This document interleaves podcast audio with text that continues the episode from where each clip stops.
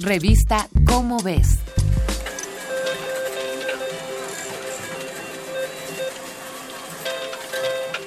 Los juegos de azar llaman nuestra atención por divertidos y justos, pues consideramos que todos los participantes tenemos las mismas oportunidades de ganar.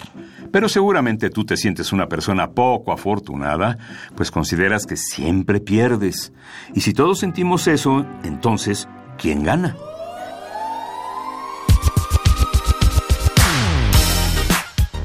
No es que seamos malos para los juegos de azar, sino que en general somos malos para calcular. Calcular las probabilidades de un juego de azar no nos hará ganar más, pero sí puede significar perder menos. Y muchas veces esto se logra al no participar.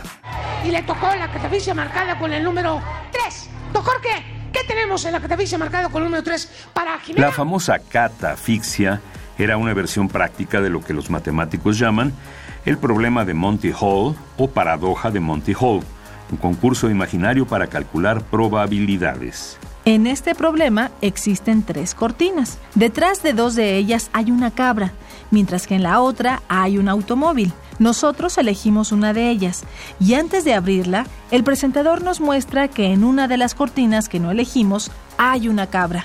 Después se nos ofrece la oportunidad de cambiar nuestra cortina. ¿Qué es más probable que ocurra? Que en nuestra cortina se encuentre el automóvil o la otra cabra. ¿Tú cambiarías la cortina?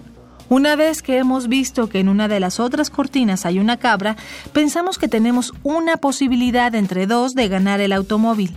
Pero para los matemáticos, esto es un poco más complejo. En realidad tenemos una posibilidad entre tres. Hay que recordar que la otra cabra, aunque ya esté descubierta, sigue formando parte de la ecuación.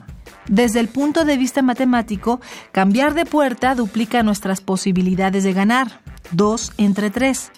La única manera en que cambiar de puerta sería un error es solo si hemos elegido la puerta correcta desde el inicio, cosa que ocurre solo una de cada tres veces. Matemáticamente hablando, por supuesto, ya que en la práctica seguimos considerando que la posibilidad es 50-50, pues solo vemos dos puertas en juego, la que tenemos y la que podríamos tener si cambiamos la nuestra. Mientras que en el melate tenemos que adivinar seis números del 1 al 56. Las combinaciones posibles de esto son 32 millones 468 mil 436, lo que nos deja con 0.00000 30799% de posibilidades de ganar.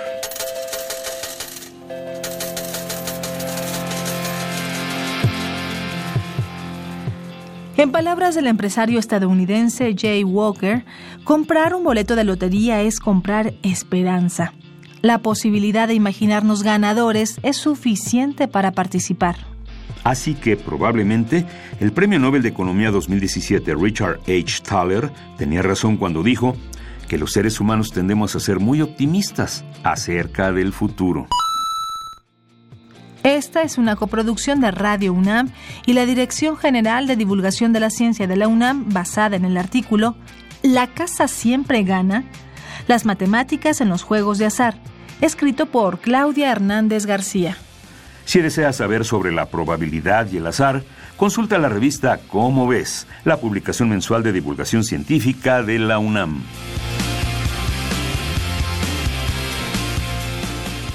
Revista Cómo ves